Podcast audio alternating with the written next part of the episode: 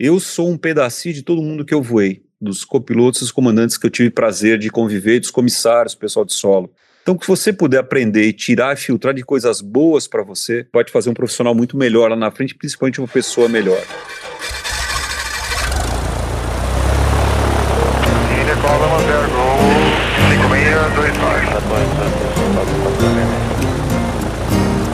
Fala pessoal do Farol de Pouso, tudo bem com vocês? Félix aqui para iniciar mais um podcast deste janeiro. Com o apoio da Escola Realizar, Escola de Aviação Civil, lá em Torres. Se você quer fazer o seu curso de pilotagem de aeronaves, entra lá, entre em contato com a Realizar para fazer. E é claro, o apoio da Angar 33, que eu estou aqui com a minha camiseta, que é meu uniforme padrão, né, a marca de moda masculina do universo da aviação com o código de desconto Born to Fly para você ir lá no e-commerce, na loja online e adquirir os seus produtos, né, tanto para você quanto para presentear os seus queridos. Hoje comigo João Vitor, o Caio que resolveu aparecer de novo, o Conrado e o tiozão. É isso mesmo. Rufem os tambores. Salva de palmas, salva de palmas. Salva de palmas para o tiozão, né? Presença ilustre nas redes aí, quem acompanha sabe quem é o tiozão né? O Rafael. E ele tá aqui hoje, né? Vestido de farol de pouso junto com a gente. Fala aí, tiozão, seja bem-vindo. Bom, bom dia, boa noite, boa tarde a todos aí. Obrigado pelo convite. E estamos aí. O que quiserem perguntar, o que eu puder ajudar, o que eu puder esclarecer, o que eu falar errado, por favor, me corrijam e dê aquele desconto, porque velhinho pode tudo, né? Que quando a gente falar errado junto aí, a gente pede para eles né, corrigirem nos comentários. Tiozão, por que tiozão? Vamos lá, logo de cara. É, o tiozão começou do primeiro evento que o Teaching for Free fez. A gente, a história do Tite é uma história até engraçada, né, desse evento. Então, sabe, você sabe que eu falo muito, então vamos gastar aquela conversa toda mole, né?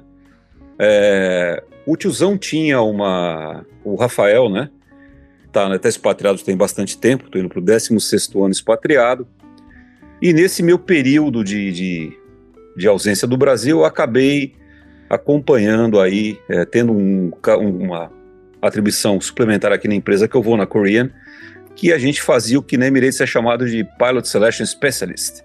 Você catava a gente pelo mundo afora, né? É, e nessa jornada, a gente trouxe muita gente do Brasil para cá e infelizmente o pessoal não foi muito bem sucedido no processo seletivo. É qual foi a ideia? Começar a ajudar as pessoas para virem para cá e passarem, né? É, por gentileza, por generosidade, mas também por interesse. Porque a mão de obra que a gente vende, quanto melhor qualificada ela é, mais cara é vendida aqui fora. Então, se o brasileiro vem tomando muito pau, precinho baixa, nós fica mais pobrinho, né? Todo mundo vai passando, valoriza mais. E eu montei uma empresa, que aliás foi parceira da Emirates, né? Para preparar pilotos para fora e tal. E deu um pequeno chabu. Eram quatro sócios. A ideia era não ganhar muito dinheiro e começou a ganhar muito dinheiro. E a sociedade, é lógico, o dinheiro entrou, o pau quebrou e a gente parou de trabalhar. Posto isso, eu me ofereci para ajudar de graça. Falei, tô velho, tô tranquilo, né? Não, não tô precisando dessa grana, beleza, ajudo de grátis. Publiquei um texto no LinkedIn, fui procurado por uma menina chamada Ana Canté. Falou, comandante, tal, queria saber se o senhor pode, não sei o que lá. Eu falei, lógico que posso, bater um papo sobre aviação. Vamos aonde? Morava em São Paulo, padaria, né? Vamos para Padosca. Dois dias depois ela me ligou. Falou, posso levar mais duas pessoas junto? É lógico que pode, uai. A gente senta na mesa. Do outro dia ela me ligou, posso levar seis pessoas junto? Falei, agora complicou, né? Vamos pro salão do meu prédio. Passou mais uma semana, ela me ligou falou, posso levar 20 pessoas junto? Eu falei, agora embaçou, porque já não cabe mais, né? Aí a COM, a Escola de Aviação lá de São Paulo, nos ofereceu espaço para 50 pessoas ou para 90 pessoas. Falando com a Ana, pegamos espaço para 50 pessoas, apareceram 200 pessoas. A gente lotou 50, abriu uma sala do lado com um telão com mais 50 e deixou 100 na rua. Nesse evento, o Capitão Bob, o Robert, estava lá começando o canal Asa. E começou essa, porra, tudo improvisado, né? A gente não tinha ideia que ia ter um volume de gente tão grande, né? É, foi uma verdadeira zona. E começou essa história tio pra cá, não, tio, pega aqui, tio pra cá, pega aquilo. Por quê? Eu sou velhinho, então esqueço o nome das pessoas. Todo mundo vira querido. Quem, quem mora em Santa Catarina sabe, né? É querido, ou é tio. E aí, para diferenciar, como eu sou um pouco mais velho que o Robert, virou tio e o tiozão. E aí virou Bob, Capitão Bob, aí é o Capitão Bob pra cá, tiozão pra cá, acabou ficando tiozão mesmo. Então tá explicado, querido. Ô, meu querido tiozão, agora tá, agora eu tô Bom, menos assim. Né? Legal, cara. A gente é. Aqui tem. Tá, tu é natural de Santa Catarina mesmo ou não? Não, eu sou de São Paulo. É, eu, eu, na realidade, eu sou filho de gaúcho, né? Hum. É, minha avó imigrou, é imigrante, né? Da alemã pro. Imigrou pro Rio Grande do Sul, pro interior do Rio Grande do Sul, mas eu escapei. Eu nasci em São Paulo, né? Entendi. E Eles vão subindo, né? Cidadania. Eu, eu, eu, eu ainda. cidadania. Entendi. Então, de Floripa, né? Coisa linda. Então, agora a gente já sabe de onde veio a história do tiozão. Isso foi mais ou menos em que ano, tiozão? Rafael? Isso tem três anos atrás. Nós estamos em 21, em 20 de 2018, eu acho. 2017, 2018, uma coisa assim. Então, né, nessa linha aí, conta mais um pouquinho sobre o Teaching for Free. O Teaching for Free, a ideia é, inicial foi ajudar pilotos. A ideia, a ideia inicial era ajudar pilotos a, a, a, arrumar emprego fora do Brasil. Só que o universo foi expandindo, né? A gente aprendeu algumas coisas nesse caminho. A gente primeiro montou um grupo de WhatsApp. Esse grupo estourou 200 pessoas, que era o limite na época, em dois dias. Aí montamos o segundo grupo de WhatsApp. Voluntários foram chegando e expandiu. Então agora ele é mentoria, é live, é canal no YouTube, é canal, temos página no Instagram, Facebook, LinkedIn, é, virou suporte, virou tudo que envolve aviação para ajudar de forma gratuita. A ideia do grupo é fornecer informação de qualidade, suporte de qualidade de forma gratuita. O que, que a gente ganha com isso? Especialmente o que eu ganho com isso? Eu saí da bolha. Eu só vou na comercial minha vida inteira. Trabalhei, havia trabalhado em uma empresa só, então vivia num mundo muito fechado, né? É, meu horizonte era tapado, nem chegava para o lado. E a gente tem condição de conviver com muita gente legal, aprender muito, dividir muita experiência e principalmente passar o pouco que a gente aprendeu de grátis, porque eu aprendi de grátis, né? Eu comecei a voar muito novo, tudo que eu aprendi de aviação me foi dado por, por generosidade das pessoas que eu tive a oportunidade de voar e conviver. Então, momento de a gente fazer o payback disso, né? Então a ideia do Tite é isso, é fornecer informação e suporte de qualidade e de forma gratuita. Que massa, né, cara? Muito louvável isso. É, eu já acompanhei algumas uh, produções de vocês e o Ronald Vanderput me convidou numa época para participar também, mas eu tive algumas outras uh, prioridades na época e acabei não, não fazendo. Aí foi, voltou, começou a pandemia e o Farol de Pouso ele começou parecido, né? Mas vamos lá. O pessoal tá quieto aí, o Conrado não falou nada, o João Vitor também não disse nada ainda. O Caio mesmo, só, a gente só escuta a voz dele uma vez a cada, cada sei lá quando, é Cometa Harley. Eu, achei, eu achei legal a, a, a, vamos colocar assim, a humildade, né, de um cara com um tanto tempo de comercial saber que a tua visão era limitada à, aviação comercial, né? Então, é apenas uma pequena parcela e ficava, vamos dizer assim, cego pro resto, né? Para clubes, para como que estava sendo a formação do pessoal, né? De fato. Achei muito, muito legal isso. Eu queria é, saber um pouco mais de você, tiozão, de como que foi na, na, na linha aérea, assim, no teu não no teu início, mas do já com uma certa maturidade, já sendo comandante, como você já tinha essa questão de querer ensinar, de estar tá sempre querendo aprender, ou foi isso que foi despertou depois, assim, com o Teaching for Free? É, João, na realidade eu saí, a maturidade veio depois, né? Eu saí comandante muito jovem, ser comandante com 23 anos na Vale, momento que a Vale expandia muito rápido. É, deixa eu explicar mais ou, menos, mais ou menos o contexto disso. A Varg fusionou com a Cruzeiro, né? Comprou a Cruzeiro e na hora de fusionar as listas de senioridade, quem estava na VAR e acabou ficando na frente do pessoal da Cruzeiro, foi meu caso. Então eu, eu, instantaneamente virei muito antigo, apesar de ser muito novo de idade. Entrei na VAR com 19 anos, né? Fui dois anos na Rio Sul, depois vim para a VAR, mas já tinha meu número na VAR. Então andei muito rápido, eu ser comandante com 23. Então não tinha maturidade nem para tomar conta de um cachorro, quanto mais para ser comandante de avião, né? Era um moleque voando de um lado para o outro.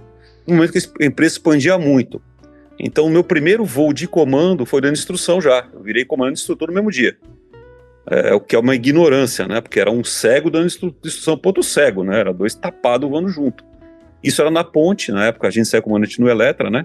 Então era uma aviação mais tranquila, mais sossegada, mas a maturidade veio com o tempo. Quanto ao fato de ensinar, eu sempre tive envolvido no área de instrução, né? É, tanto no centro de treinamento lá da Varig lá, quanto na instrução de linha e, e depois a, a checador de simulador.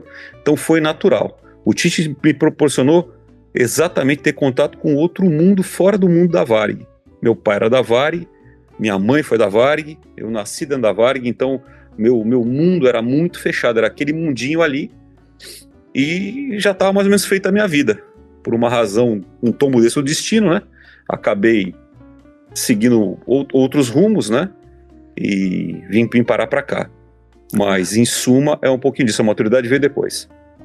A gente aqui, a gente já teve um episódio de piloto expatriado, né? Foi inclusive o Conrado, ele era o convidado na, no episódio 2, é, ele ainda não, não, fazia parte do board ainda, diretamente.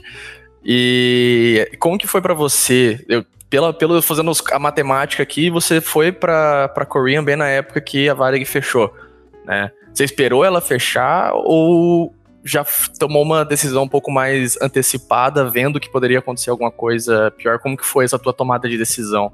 Eu acho legal Na o pessoal realidade... que pensa em, em, morar fora, ver como que é o, como é o processo decisório de cada um, né?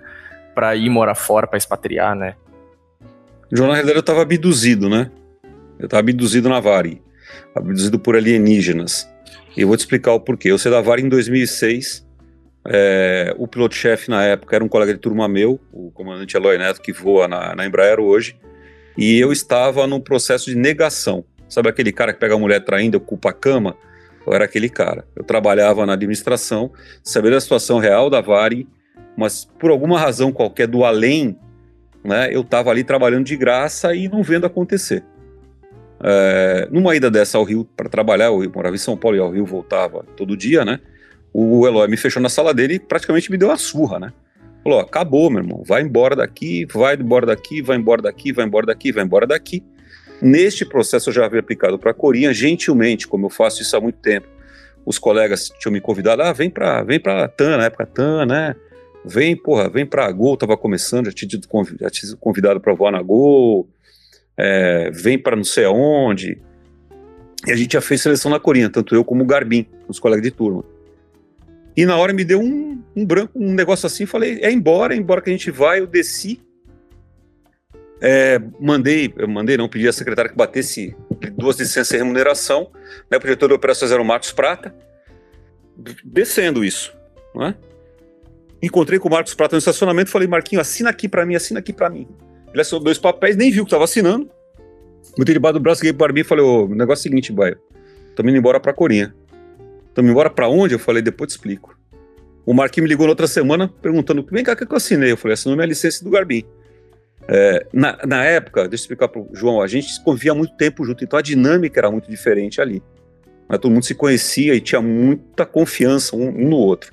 Então eu vim para Coreia por acidente de percurso mesmo. Eu caí aqui e entendi o que era ser expatriado depois, com o carro rodando.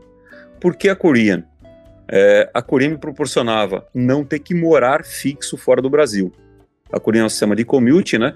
Então eu trabalho 15 e folgo 15, então me permitia vir à Coreia trabalhar e voltar para o Brasil.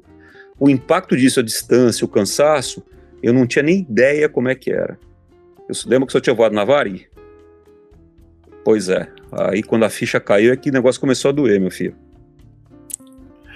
E, é longe, o, né? o, o, commuting, você consegue casar os, os, últimos 15 com os primeiros 15 da próxima? Hum, aqui é diferente. Quando funciona o commute, agora está suspenso por causa da pandemia, você faz sua escala, você escolhe os dias que você trabalha.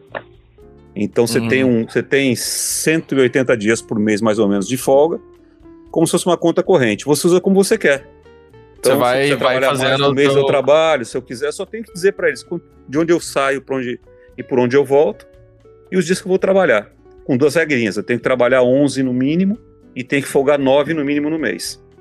Então eu posso ah, juntar, posso pegar, posso trocar, posso fazer o que eu quiser. O que é o ponto forte do, o, é, né, o, o, kicker que a gente fala aqui, né, do, do, do emprego é isso, proporcionar, proporcionar controle da tua vida.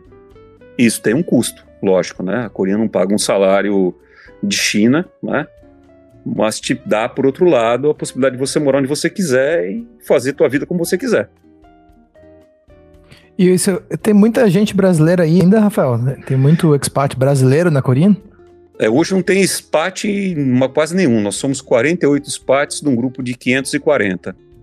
Porque que, eu, a... eu queria que tu refrescasse assim a, a, a, minha memória, mas eu tinha a impressão de que tanto na Coreia quanto na Singapura eles fizeram aqueles programas de, de nacionalização dos pilotos, não é?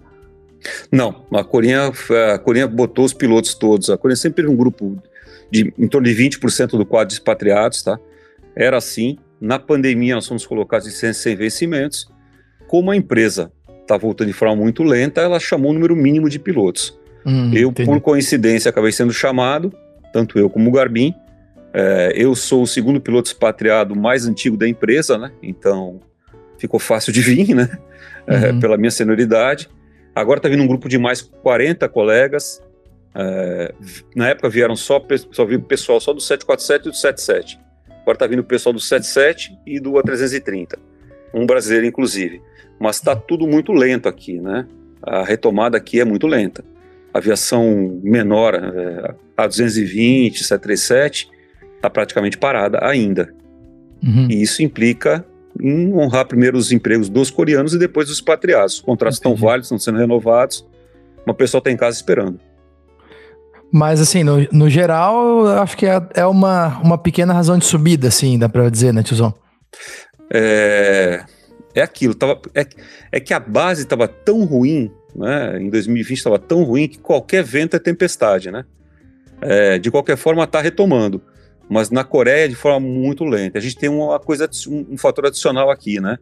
Como a coreana comprou a Asiana, que era a segunda empresa maior da Coreia aqui, e juntou, virou um empresão grandão, ninguém sabe muito bem como é que vai ficar.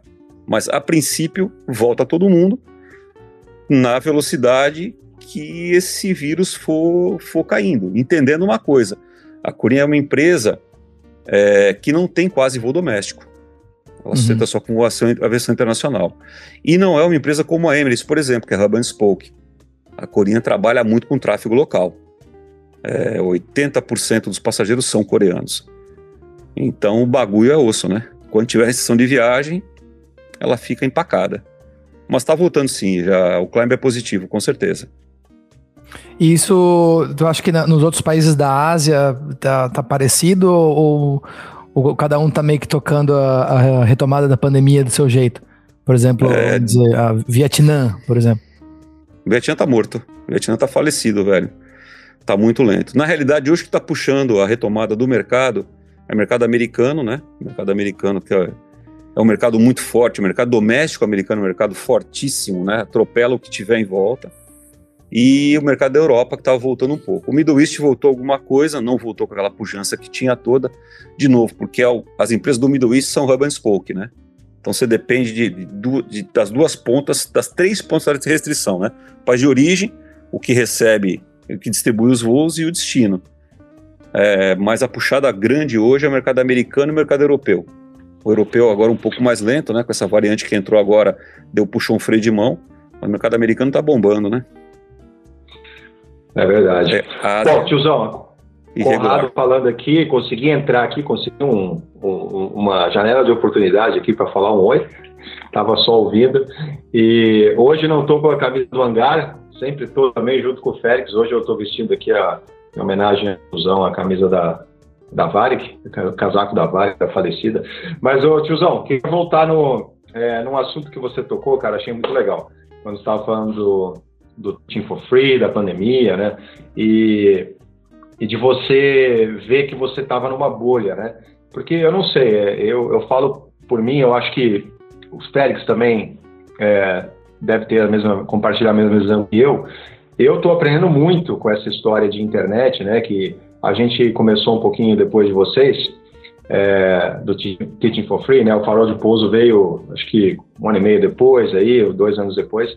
É, eu estou vendo o quanto eu não entendo de aviação, cara, sabe? O quanto o mundo da aviação e, e, e o universo das pessoas envolvidas na aviação é vasto.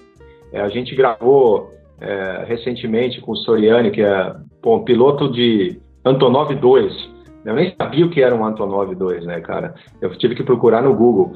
E, e assim, o, tanta gente com experiência que a gente, através da internet, tem condições de é, se conectar, né? É, eu, eu tô reaprendendo, sabe? Eu tô me, me, me reinventando, reaprendendo o que é aviação fora daquela bolha de, de comercial, né? E, e qual, qual que é a tua visão dessa geração nova, cara?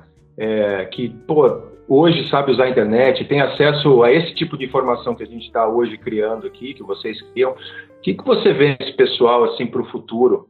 Porque a aviação vai se recuperar e esse pessoal né, vai daqui a pouco estar na, nas posições de liderança. E como é que você acha que esse pessoal vai chegar junto aí na, na, na, na aviação? Bom, Conrado, é, eu falo para todo mundo, né? Esse pessoal novo que está vindo aí vem muito melhor, por exemplo, que eu tem muito mais informação. Né? Mudou muito o perfil do aviador é, e com certeza um pessoal vem muito mais preparado. Agora, a palavra para quem está vindo hoje é resiliência. A aviação é uma atividade para a pessoa resiliente. Por quê? Porque é um mercado muito pequeno e funciona com ondas, né? Ele dá aquelas, aquelas senoides, né? Sobe, desce, sobe, desce, sobe, desce. É, o pessoal está com uma visão mais aberta, é muita informação, perfil de aviador muito diferente, com necessidades muito diferentes, enxergando a aviação não como a gente enxergava, como eu enxergava, né, num mundinho muito fechado. Os caras já, hoje já se preparam para expatriar na, na origem, né? O cara já começa é a fazer o PP já pensando em expatriar. Então já é uma, é uma visão diferente, a preparação é muito melhor, né? É, pelo mundo, tá? Depois a gente fala de Brasil. O Brasil é um mundo à parte, infelizmente ou felizmente, né? É um mundo à parte. Então a preparação é, é um pouquinho diferente, mas com certeza vem aviadores muito mais preparados que eu e com uma visão mais globalizada, o que é muito importante. Não fica como eu estava lá abduzido na época da Varig. É, é, eu, concordo, eu concordo totalmente. E me impressiona muito é, o nível de de conhecimento geral que, que esse pessoal tem. Eu, pô, falar aqui, para puxar sardinha aqui pro João.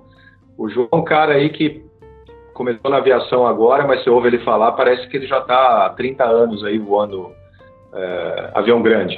Né? Você ouve umas coisas que eu ouço uns negócios que ele está falando, eu falo, pô, eu hoje não sei, até hoje nunca ouvi falar disso. Né? Então eu acho, eu acho essa pegada muito legal, né?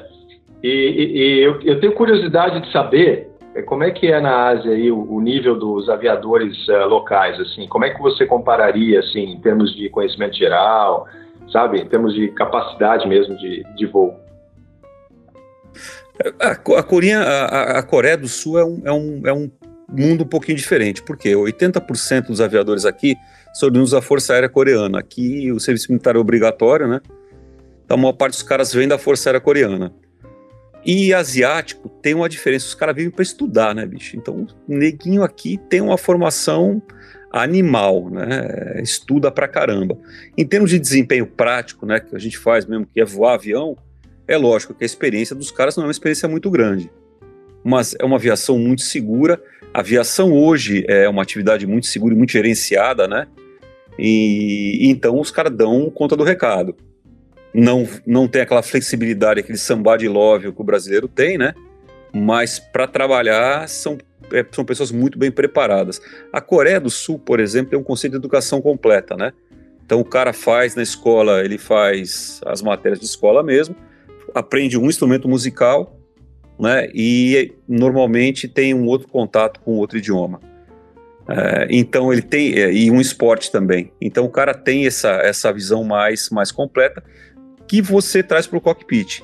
Os pilotos que não são da Força Aérea, para entrar na linha aérea aqui na Coreia, tem que ter pelo menos mil horas de voo. Então o cara normalmente faz o curso fora da Coreia, faz o town building dele lá fora da Coreia, volta para a Coreia do Sul, daí faz, dá um tapa aqui, faz um training bom de animal e aí vem, vem voar na Coreia. Então, é um pessoal muito bem preparado e tem uma mentalidade de trabalho violenta, né? Os caras se matam trabalhando. É eu, eu, eu, brinco, o cara não vem fazer um voo, o piloto aqui faz uma missão, né? Ele bota uma faca na, na boca e sai esfaqueando todo mundo aí com plano de voo e tal. É, é muito tranquilo voar aqui. Aliás, é tranquilo demais voar aqui. Pô, é... A gente estava tava revendo a, a, algumas prioridades né, para gente para esse ano. é, tiozão. E uma das coisas que a gente estava pensando era isso, era sempre tentar. que o Conrado mandou muito bem na, na pergunta, porque era para ver o que, que as pessoas, né, o que, que a gente pode trazer para o ouvinte que está nessa fase de ser copiloto, igual você falou aí, né? Então, assim, é, mesmo eles tendo essa diferença, né, e essa educação da Coreia, é, eu acredito que, né, como tu falou, como eles vêm com pouca experiência, eles devem cometer alguns erros, né? Ou eles devem ter algumas características por serem pilotos novos, né? Queria te perguntar assim, o que que tu o que que tu vê, né, desses desses copilotos novos que pode ser parecido com o copiloto novo do Brasil? Bom, vou usar meu filho como exemplo, né? É, então vou contextualizar no meu filho. Meu filho fez a formação dele toda na toda a formação é asa e vou explicar o porquê. Ele tem passaporte europeu e na época eu optei por mandá-lo para a Europa. Ele fez uma formação chamada Integrated ATPL, que é o equivalente ao MPL. Vamos separar então formação europeia da formação brasileira. O Brasil é um dos poucos países do mundo que forma piloto generalista, né? O cara sai do PC, ele pode voar é, 737, 77, A380, voar no garimpo, voar no aeromédico, é, voar no aeroclube, voar qualquer coisa. Uhum. Fora do Brasil, o cara sai mais segmentado. Então, no caso do meu filho, ele fez um curso ab initio, ou seja, ele tinha que ter zero hora de voo, foi o caso dele. Foi um curso de três anos, tá? Atrasou um pouquinho com a pandemia. Normalmente ele demora dois anos para fazer. Ele sai do zero e sai PC, IFR Multi, Frozen e TPL e permite que ele entre numa empresa europeia low time, com 170 horas. Fora isso, ele tem que entrar com mais de mil horas. Não existe país do mundo, são muito poucos países do mundo, que o cara entra para voar de copiloto com low time. A Emirates tem a mesma coisa, tem a Emirates Academy, né, que faz a mesma coisa, só que faz uma formação em EPL, que aliás custa um absurdo, né, que é caro para danar o bagulho. Tiozão, só te é... interrompendo, aproveitando para o pessoal que não sabe o que é MPL, você pode explicar para o pessoal? Porque aqui no MPL Brasil é a gente seguinte. não tem, né? Aliás, tem e previsto, mas a gente não vê fazendo, né? Tá no RBAC lá, mas o cara não, não vê fazendo. Só, só Sim, ouve falar. Pega, você pega o caboclo, você pega o caboclo, que tem zero horas. Quer ser aviador, filho? Quero. Então é o seguinte, olha, nós vamos dar formação para você. PC, FR, Multi, Frozen e TPL. E você vai ficar devendo esse dinheiro o resto da sua vida mais ou menos isso. Você vai demorar uns 42 anos para pagar. Você vai entrar na linha aérea para voar como cadete, ou seja, é tipo um copiloto júnior, né? Depois você é promovido a copiloto normal, né? E vai tocar a tua vida a partir daí. O que, que o MPL faz? Ele linka a tua licença à empresa aérea que você vai voar. Então, o cara faz, o cara entra na Air France, faz uma formação de IPL. Então, ele vai fazer o curso da escola que meu filho fez, que é na, na L3 Harris, né? Que é a maior escola do mundo de, de de aviação, né? E vai ficar linkado, ele vai sair de lá para voar na Air France, não vai voar em outro lugar. Quem faz o curso self-sponsor, que foi, foi, o nosso caso, ele pode concorrer para qualquer emprego se tiver, como não tem emprego nenhum, está desempregado e infeliz. O que que faz? Eu vou dar seu jogo para você ter ideia com uma coisa diferente. Meu filho teve que fazer as 14 matérias do EASA de PLA direto, tá? Não fez PP, não pode PC, já meteu o pé no PLA direto. Ele ah, só começa ele a voar direto quando Legal. ele passa das 14. Então ele passou um ano e um mês vendo o avião decolar e pousar sem botar a mão em avião nenhum. Com escola paga. Ele só começa só a voar começa com o teórico todo feito. Que massa. Quem fez formação em asa sabe que o bagulho é osso, né? É, o bagulho para passar assim no peito é para ferrar. Aí você então, vê a, sai... a diferença, né? Fala. É, já entrei cortando, mas vê, o Caio tá aqui, né? O Caio já fez um voozinho de Paulistinha, né, já fez um voozinho de Sêneca de saco, aí ele conseguiu né, um lance lá em Maringá para fazer um voo lá, que foi a primeira hora de voo que ele lançou na CIV, e ele tá lá com, né, com o PP feito, tá estudando e tal, mas ele já tem, né, tem umas experiências que, que é completamente oposto, né? Ele tem umas experiências práticas e não tem a. Não, tá super longe de conseguir um Frozen ETPL. É, no caso do, do você sai piloto de linha aérea. É, ou do Integrated TPL, tanto faz, que é a mesma coisa, a formação é a mesma, o provimento do EASA é o mesmo. Então, cê, ele sai do primeiro voo, ou, quando ele entra na escola, já vai voar de uniforme, faz briefing, faz debrief, ele tem uma vida de piloto de linha aérea. O cara sai carimbado para voar na linha aérea. Ele não sai como no Brasil generalista. Em compensação, demora muito mais tempo, é muito mais caro e demanda aula de segunda a sexta, né? Então o cara que tem outro emprego, eventualmente fica complicado, né? Quem tem família, essas coisas todas. É um investimento que é muito mais caro. Legal. É, o, o, Rafael, nessa, nessa mesma pegada aí, né, de formação de hum. piloto, né? Existe uma grande diferença realmente. A gente vê é, até na questão de desempenho né, de, do piloto brasileiro, é, a gente vê que o piloto brasileiro é muito focado na pilotagem em si, né, e na parte de estudo é, é secundário, né? E a gente vê que piloto com formação europeia, é, eles dão até mais importância para o conhecimento técnico, né? Do que especificamente para a parte da pilotagem, né? E, e, você gravou um vídeo recentemente que eu achei muito interessante, cara. Você gravou um vídeo falando do teu, uh, do teu recheque de simulador uh, recentemente, que o copiloto, infelizmente, ele tomou pau, né?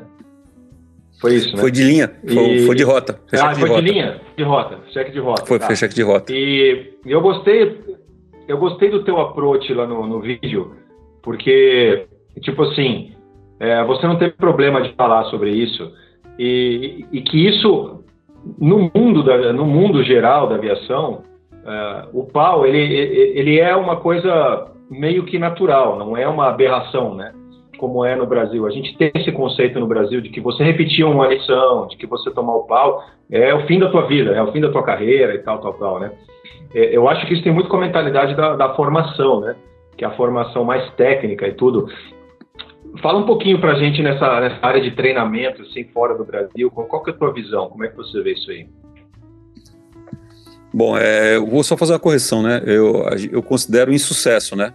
Uh, eu vou o, ter, o, ter, o termo insucesso é muito mais politicamente correto e exprime, eu acho que mais o sentido da coisa, né? É só ter sucesso dúvida. naquele momento.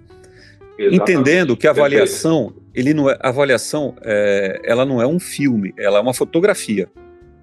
Então pode ser que naquele momento você tirou tua foto, você não esteja com a melhor cara, você não esteja com um sorriso melhor, não esteja com a roupa mais legal, não é? E naquele dia você não, não desempenhou o que era para desempenhar, por qualquer razão.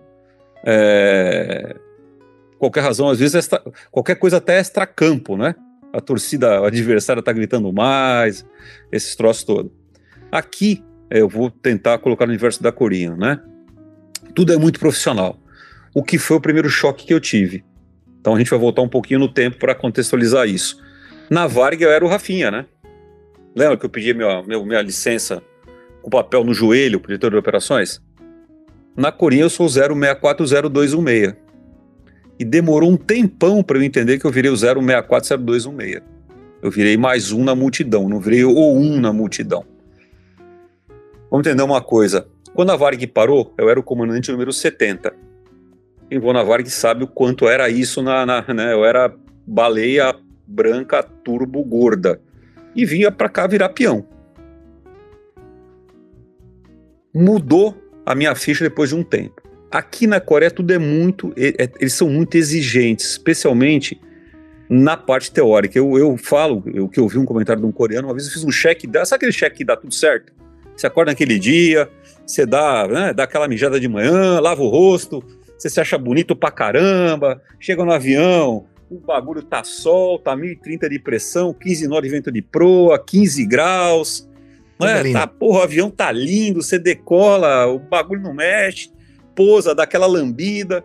O comandante bateu no ombro e falou: comandante, seu voo foi 100% bom. Eu dei um sorriso, né? Ele falou para mim: mas aqui, para ficar bom, tem que ser 120% bom.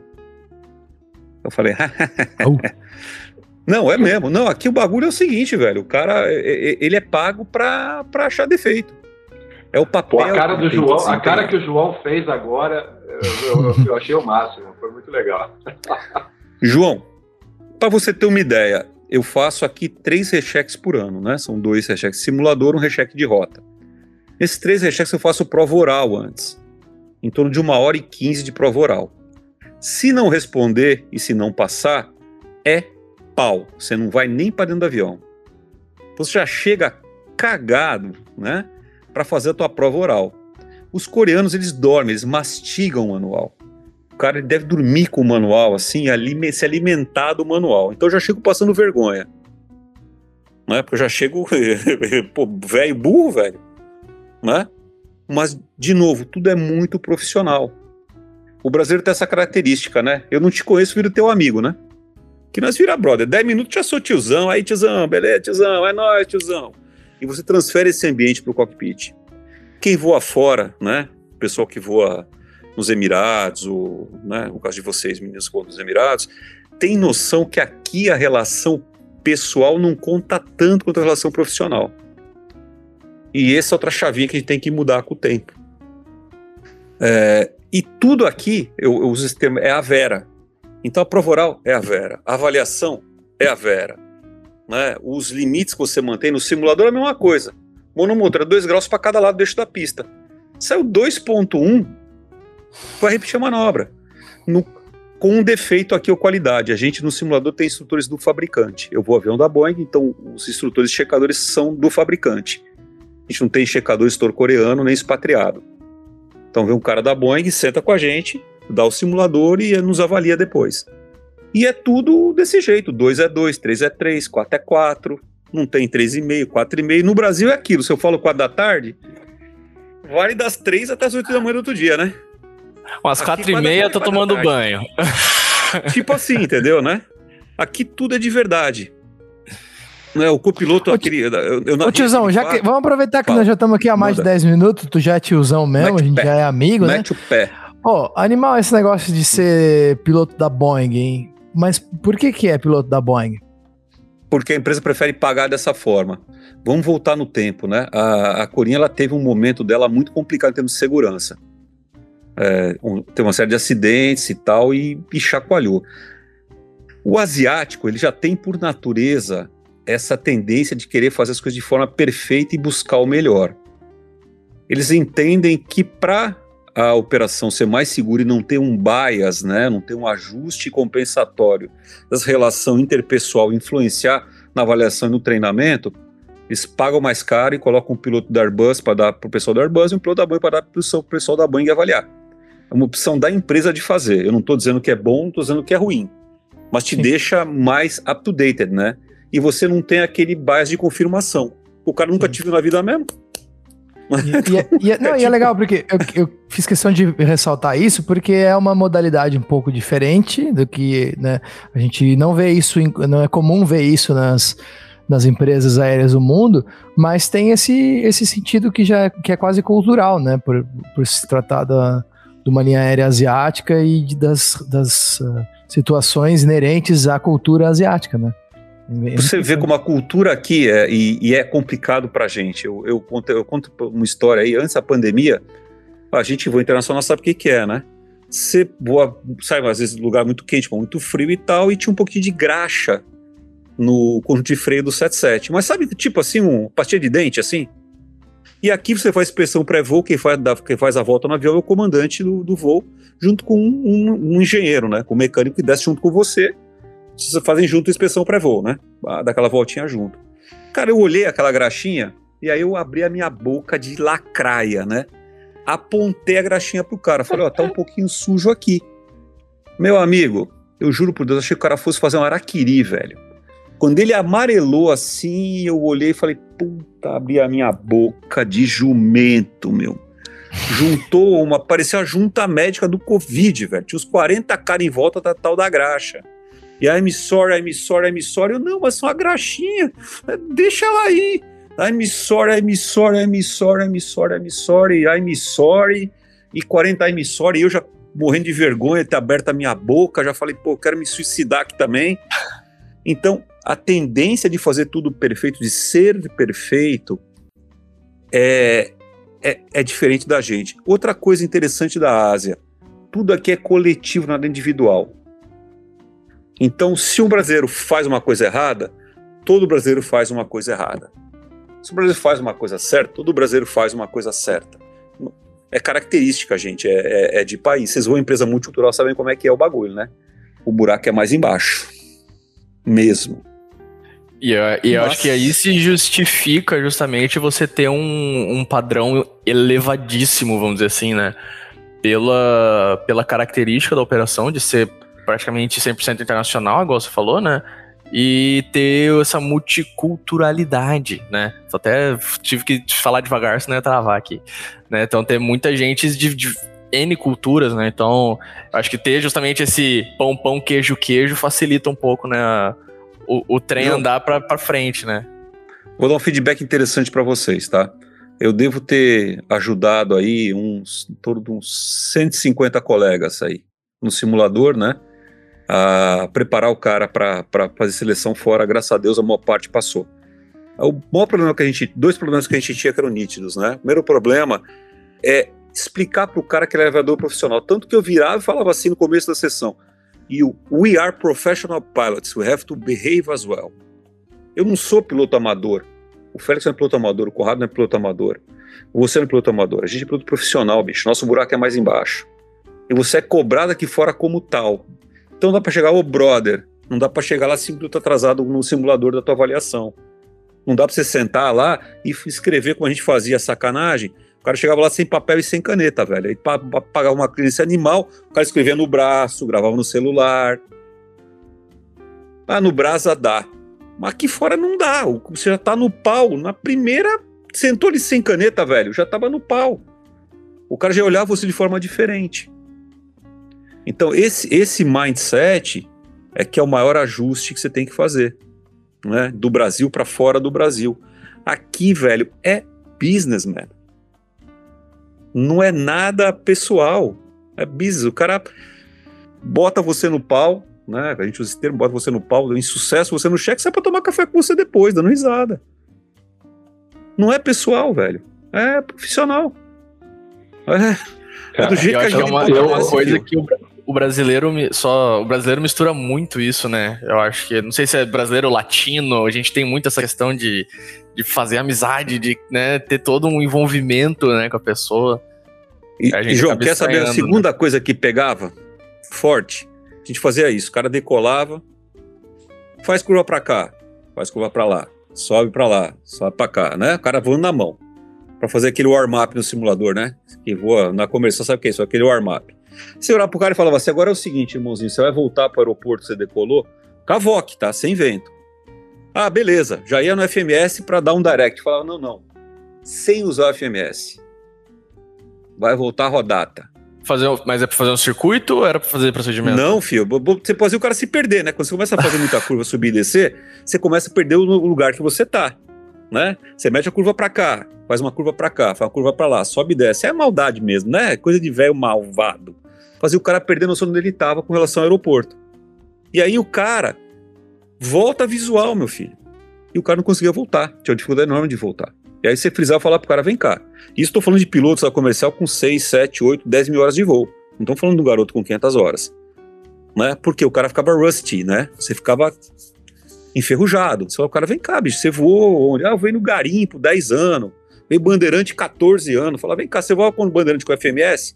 Não, voa visual. Porque você não usava esse skill, ele ficava congelado. Né? A gente é o que a gente treina, o que a gente faz. Então essas as duas coisas que pegavam mais. É o cara que o comportamento do brasileiro extremamente informal, o que não pega muito bem.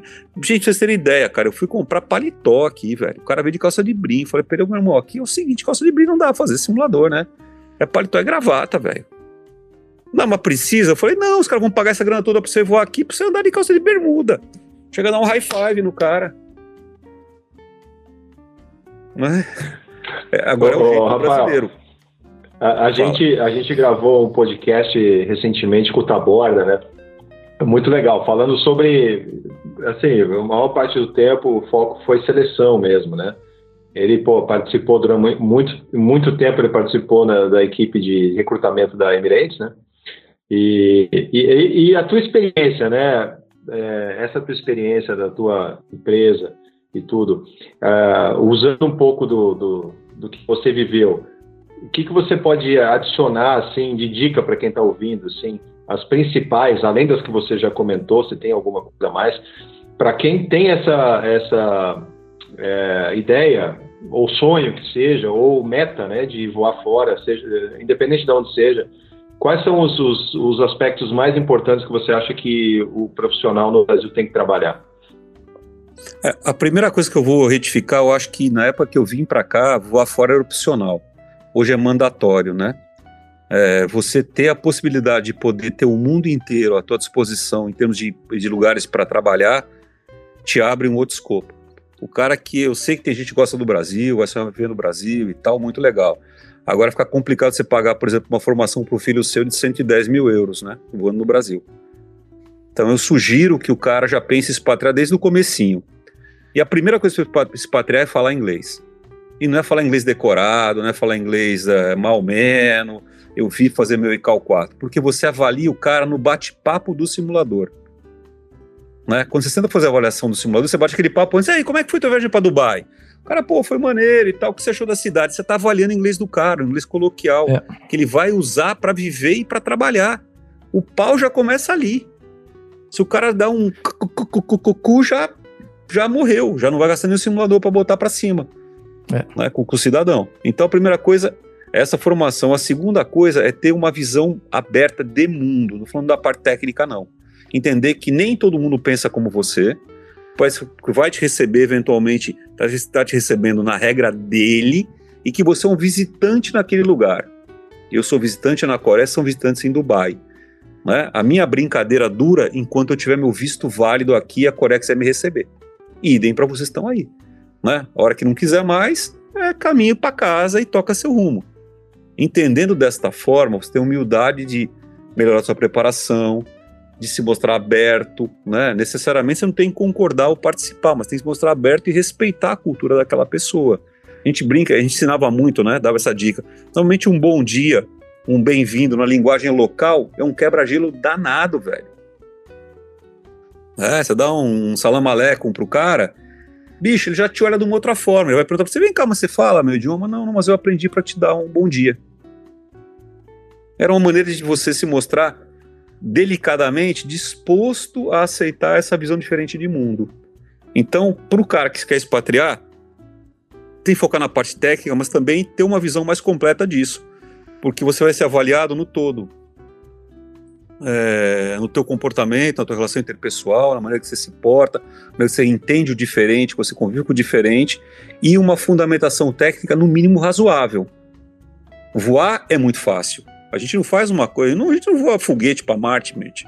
É pra voar, é pra coisa pra tiozão mesmo, é pra burro mesmo. Decola daqui, pousa ali, é o neve neve, vamos que é nós. Não existe nenhuma coisa sobre-humana. O que precisa. E por isso que é, é tão difícil voltar depois maneira. de várias curvas, né, tiozão? Pois é, não, mas velho, eu vou te falar uma coisa, cara, separava. Entendeu? E, e eu não. E, e, olha, eu, eu não, também não, não vou me vender assim. Eu fiquei cinco meses sem voar, voltei pra cá, gente, tomei um cacete, que é uma coisa linda, pô, tá E tô falando um cara com 30 mil horas de voo. Não sou, porra, zero hora. E tem dificuldade. Imagina o cara que voa Airbus 6, 7, 8 anos, que nunca voa na mão. É. Aí você dá um negócio desse pro cara, o cara olha, porra, cadê meu, cadê meu chão? Tiozão, vamos voltar lá né? no inglês. Vamos voltar lá no cara assim fala. que fala assim: Ah, tiozão, mas eu não tô estudando agora porque o meu ICAO só vence ano que vem. O que, que você tem que falar pra esse cara? Boa sorte para ele, meu irmão. Vai voar no meio do, onde, do nada, ganhando três contos por mês, tá bem pago, velho. É opção, tio. É opção. Você tá em Dubai. Você provavelmente ralou para chegar aí, meu filho. O Conrado tá lá em Dubai também, ralou para chegar lá, meu irmão. Se você corre mais, você seca a barriguinha, você fica mais saradinho, pega mais gás. Quem quer ficar gordinho, fica com pouco fôlego. Tio, não eu, tem. Eu já dou uma grátis. dica aí no meio, viu, Rafael? Dou uma dica aí no meio. Manda. usa o, fa o farol de pouso para aprender inglês, para refinar o seu inglês, para se preparar para as entrevistas que venham ou para o seu sua prova da ICAO. Tamo aí. É, ô, ô, me permite me permite dar um spoiler, né, do podcast. Claro. Né, teremos a meta e agora eu vou deixar ela pública, que aí a gente não Ixi. tem escapatória. aí não tem escapatória. Ferrou. A partir esse ano, a gente, nós no nosso grupo, a gente combinou de. Eu dei a ideia, o pessoal comprou a ideia. A ideia dele, tiozão. Aí o pessoal comprou a ideia de ter um convidado internacional por mês nesse Ilustríssimo Podcast. Então. Para falar inglês, né? Para falar inglês, não para. Para praticar inglês, não, exatamente. Internacional, internacional de Portugal não vale, porque a gente vai ter é. também internacional de Portugal, mas isso não vai contar. Então tá público aqui o nosso, o, o nosso schedule para esse ano, tá? Então já tá, tá firmado o compromisso com a nossa audiência. Já, já. já ô, ô, João, já pede pro tiozão recomendar alguns aí, alguns amigos dele pra, pra poder. É, também. Quem tiver conhecido é. aí, que tiver disposto a trocar uma, bater um papo com a gente. E, e, e, antes do tiozão falar, isso faz parte também, sabe, da nossa ideia do espírito é, conjunto, né, do Teaching for Free, que a gente vai é, tem isso como meta para também de uma, de uma certa forma trazer uma visão diferente de mundo, né, porque a gente acaba trazendo aviador só do Brasil, né, então é, vira e mexe, eventualmente todos têm ali a mesma base, a mesma história, né? Então acaba não, não sai do nosso do nosso mundo. Então a gente quer trazer novas perspectivas, né? É, para iluminar o caminho de, das pessoas de uma forma diferente, mas também na forma de ajudar quem está ouvindo a praticar o inglês, porque ouvir histórias interessantes de aviação em inglês é uma forma de aprender inglês. Né? Então, então a gente está nesse mesmo espírito que, que vocês, de fazer, contribuir com a galera sem nada em troca. Sem dúvida. É, eu vou até fazer um, um, comentário sobre o teaching, né? O teaching é um pouco é um resgate de quando eu comecei a voar. Quando eu comecei a voar, a, o Brasil tinha três empresas aéreas, quatro empresas aéreas grandes, né? A Varg, a VASP, a Transbrasil e a Cruzeiro, e a gente não tinha ódio um do outro, né? Não tinha Guarulhos, gente se encontrava em Congonhas, o aeroporto que operava era só Congonhas, e o cafezinho era o point. Então o cara da Transbrasil estava ali, o cara da VASP estava ali, interagia, um ajudava o outro, era uma coisa mais solidária. A gente tem um termo de aviação chamado airmanship, né? O airmanship era muito mais praticado. É, eu me lembro, conto para todo mundo, né? Eu, eu, não conhecia o Rolim, o Rolim era amigo do meu pai, e o Rolim falou comigo uma vez na vida, apresentou meu filho, Rafael, né? Eu passava pelo rolinho e lembrava meu nome, velho. Comandante Rafael, nunca vi homem na minha vida, velho. O cara devia ter um raio-x pra gravar o nome dos outros, né? Nunca falou comigo, né? Comandante Rafael, fala, puta merda. Então você tinha essa interação, isso favorecia muito. E hoje eu acho que se perdeu um pouco, né? A gente virou um pouco um inimigo do outro. Então você voa na empresa, voa na Qatar, eu te odeio porque eu vou na Coreia.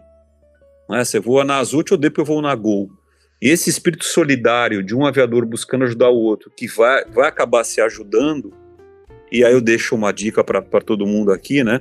Trate bem seu copiloto, mas ele pode ser o seu diretor de operações, né? E eu vou contar uma história para vocês. E não, mais e não é difícil, e não é, é. difícil, eu tenho certeza. Então vou contar a ah, história ah, para você. Desde o aeroclube também, né? Eu sempre bato nessa tecla também, né? Mas conta a história, conta a história. De Belém do Pará. Tiozão acabou a formação de PP, PC e FR, e INVA na época e estava no desemprego, né? Fui fazer simulador de bandeirante, que para dar um help falou, vou tentar dar um jeito de arrumar um emprego, que eu tô na merda. Qual era a chance? Vou para Taba, na época, né? Com uma carta de indicação do meu pai, é, de uma, na realidade, de um colega do meu pai, que é o pai do comandante Enio Garcia Júnior, que havia voado o Coronel Gibson, que era o dono da Taba, nos anos de 1900 e nada, né? E peguei a carta, sentei o rabo no avião passagem da vara, sem um tostão no bolso. Falei, chego lá de manhã, entrego a carta, sou contratado, volto à tarde para casa, pego a mala, vou voar no outro dia. Simples, né? Cheguei lá, em Belém do Pará, sem um tostão, sem roupa, com a carta na mão. Onde é que é a tábua? Os caras falaram, tem que andar 4 km. Falei, ah, me ferrei, né? 4 km andando, bicho. Cheguei na tábua, suado, Belém do Pará, 4 horas andando de manhã cedo, imagina a cagada que foi, certo? Ó, oh, eu sou aqui e tal, não sei o quê. Falar com o Coronel Gibson. Hoje não vai lhe receber. Falei, mas como não recebeu hoje? Hoje não tem horário pro senhor. Volta amanhã. Aí eu pensei, caramba, me ferrei, né? Mas amanhã eu volto. Voltei para o aeroporto sem grana, sem roupa, dormir no banco do aeroporto, né? Amanhã. Bichão, quatro dias depois, ele me recebeu. No terceiro dia eu tava tão ferrado que um cara que trabalhava no balcão da Varig me acolheu na casa dele para tomar banho e dormir no sofá. O negócio tava osso. Foi recebido, recebido pelo diretor de operações da TABA, que é um comandante já aposentado, que falou para mim, ó, bichão, aqui não tem emprego para você, você vai vir para Bandeirante e vai tomar seu rumo depois, né? E a vai ficar com uma vaga a menos e gastar teu treinamento. Então, siga seu rumo. O mundo viu, tiozão no Eletra, dando instrução, chega um colega copiloto para fazer a promoção dele a comandante. Quer esse colega? Diretor de operações que me recebeu na TABA. Que, aliás, né? Fez uma instrução maravilhosa, um excelente piloto, muito melhor que eu. Maior como o mundo dá volta, né? Travou. E não, e não precisa ir longe, né? Não, não precisa. Pois é. Ô, ô, Rafael, Rafael, é, você, a gente falou aqui, cara, impressionado com a quantidade de assuntos que a gente já falou em, em, em tão pouco tempo. Mas vamos lá, a gente falou aqui sobre é, piloto inicial, né? Você falou um pouco sobre quem está iniciando, você falou é, sobre quem está é, pensando em voar para fora. Na verdade, você disse que é quase que mandatório hoje o cara querer voar, é, pensar em voar fora, se programar para voar fora. E agora, vamos, vamos falar um pouco é, sobre um, um, aspecto que a gente comentou, assim, mas não especificamente, sobre o upgrade, né? É, você, como expatriado, você com certeza tem uma visão hoje diferente da que você tinha quando voava no Brasil, como eu tenho também, e dando instrução é, aqui no Oriente Médio e, e, fazendo muito upgrade, graças a Deus agora começando os upgrades de novo. É, o que, que, que, você poderia dizer assim para o pessoal que está voando, que é copiloto, e, do seu ponto de vista, quais são as, as habilidades mais importantes para quem, além do, do, da técnica, óbvio, para quem hoje está é, perto de um upgrade e se preparando para fazer o upgrade, né? Em termos de liderança, os soft skills, o que, que você aulinha, pode deixar? Aulinha de CRM do ground de elevação aqui, vamos lá. Não, porque, pô, o Rafael, o Rafael é um cara, eu tenho certeza que ele tem uma visão muito legal sobre isso e, e eu acho, e no Teaching for Free, acho que vocês também já, já uh, né, entraram nesse aspecto e eu acho muito legal que quem está ouvindo possa ouvir o teu ponto de vista, que tem, um, tem uma referência muito legal de ter voado, tá voando na Ásia e ter vivido é, mundos diferentes, né? E ter formado, com certeza, conceitos que são bem é, amplos hoje em dia. Bom, vamos por partes, como diria o esquartejador, né? Ah, é interessante essa, é, é, é, esse negócio ser promovido a comandante, né? Que é, seria o topo da nossa carreira. A primeira coisa que o cara faz quando é promovido a comandante faz duas coisas, né? é, coloca as divisas de comandante e se olha no espelho, né? Pra ver se tá bonito. E a segunda é trocar o, o recado da secretária eletrônica do celular, né? É, você ligou pro Rafael, virou, você ligou para o comandante Rafael, né? Isso é básico, né? As duas coisas o cara faz. Não, o, e, não, e hoje em dia no LinkedIn também, né? Colocar no LinkedIn, né? Mudar Exato. O status né? do LinkedIn. Comandante, é muito importante. Há um mês, né? há, há 20 dias. É, a, a, primeira dica que eu dou, é, e eu acho que é a mais válida, eu sou um pedacinho de todo mundo que eu voei, dos copilotos dos comandantes que eu tive prazer de conviver, dos comissários, pessoal de solo. Então, que você puder aprender e tirar e filtrar de coisas boas para você, e é lógico, cada um filtra o que quer, enxerga o que quer, pode, pode fazer um profissional muito melhor lá na frente, principalmente uma pessoa melhor.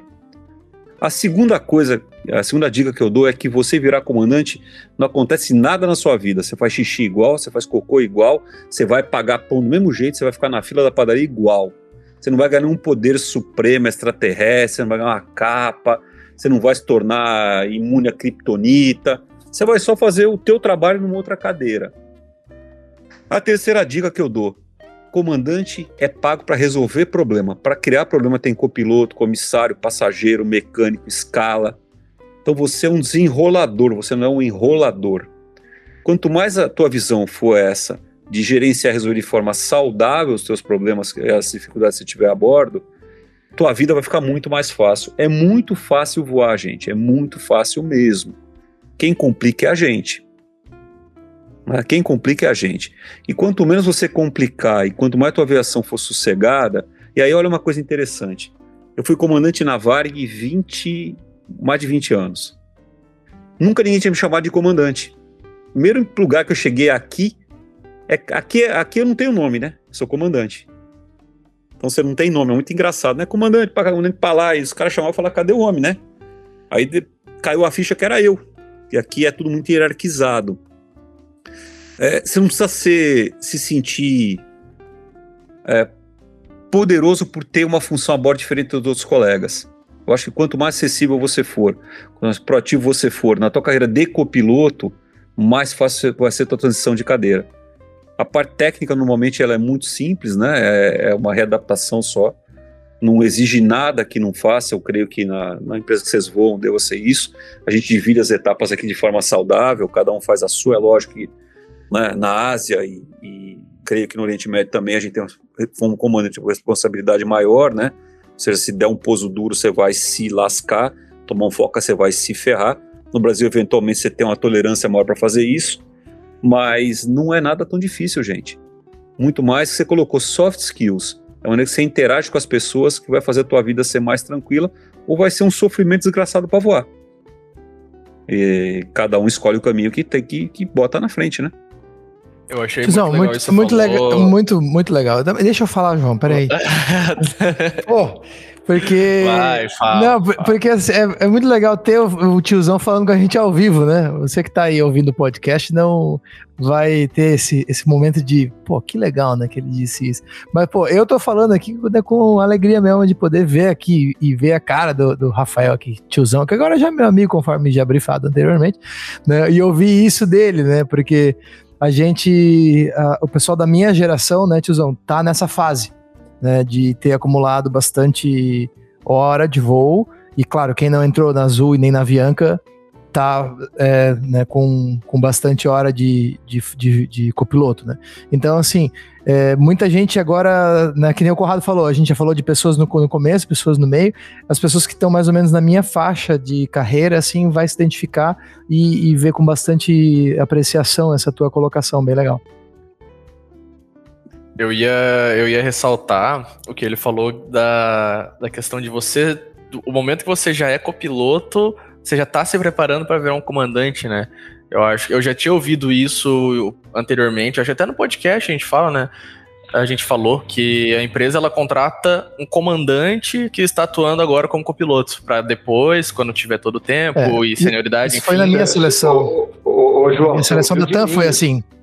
Você ouviu de mim isso eu acho no podcast, porque eu, eu quando eu entrei na Vale, meu primeiro voo na vida, num 727, cabaço, ah, como, diria, como diria, como diria o, o tiozão, mas cabaço de num tudo. Bom, num, bom, num bom português, né? Num bom português, né? E, e com 20, 22 anos de idade, né? É, e o, o meu, vou, vou repetir a história, é, é, cabe aqui, né? O meu instrutor, que era um cara sensacional. É, a gente teve um pernoite e tal. O primeiro pernoite que eu tive na vida foi em Porto Velho. A gente é, saiu para jantar e tal, tava voltando, né? E ele, é, lembro que no restaurante que a gente ia, esqueci o nome do restaurante, a gente sempre ia no mesmo restaurante em Porto Velho. É o do pô, Rei do Peixe, não sei, que tinha foto de tudo que é tripulação da história da aviação brasileira lá na parede. E aí ele o, o, garçom, ele não, não me conhecia, né? Ele falou, pô, tá, tem um cara novo na empresa aí? Ele falou assim, não, esse aqui é o comandante Conrado, tá? É novo na empresa aqui, o comandante Conrado tal. Eu, 22 anos de idade, né, já tava me achando, né? Aí na volta, no voo da volta, a gente falando sobre o pernoite e tal, e eu falei, pô, muito obrigado pelo upgrade ontem, né? Você me chamou de comandante. Ele falou, você acha que você está fazendo o que aqui? Você acha que você entrou aqui nessa empresa para quê? Para ser copiloto? Copiloto é uma transição, meu amigo. Sua posição é de copiloto. Você entrou aqui para ser comandante. A tua instrução de comandante começou ontem. Você não está instrução para ser copiloto. E isso, cara, fez uma diferença muito grande na minha vida, na minha eh, carreira, porque vira eu, chave, eu, né? Cara, virou a chave muito cedo, porque eu desenvolvi esse esse, esse mindset, sabe, que levou né, a, a palavra que o tiozão usou, o airmanship, né, levou a, a uma construção de, de airmanship, assim, da minha parte, que facilitou muito a minha carreira mais pra frente. Uma coisa bem simples que o cara falou e eu achei que ele estava brincando. Quando ele falou isso aí, eu comecei a dar risada. Ele olhou pra minha cara e falou, meu, você não vai aprender nada comigo porque eu não sei nada desse avião aqui. Quem sabe é o flight. Mas isso aqui eu quero que você aprenda pro resto da tua vida, meu.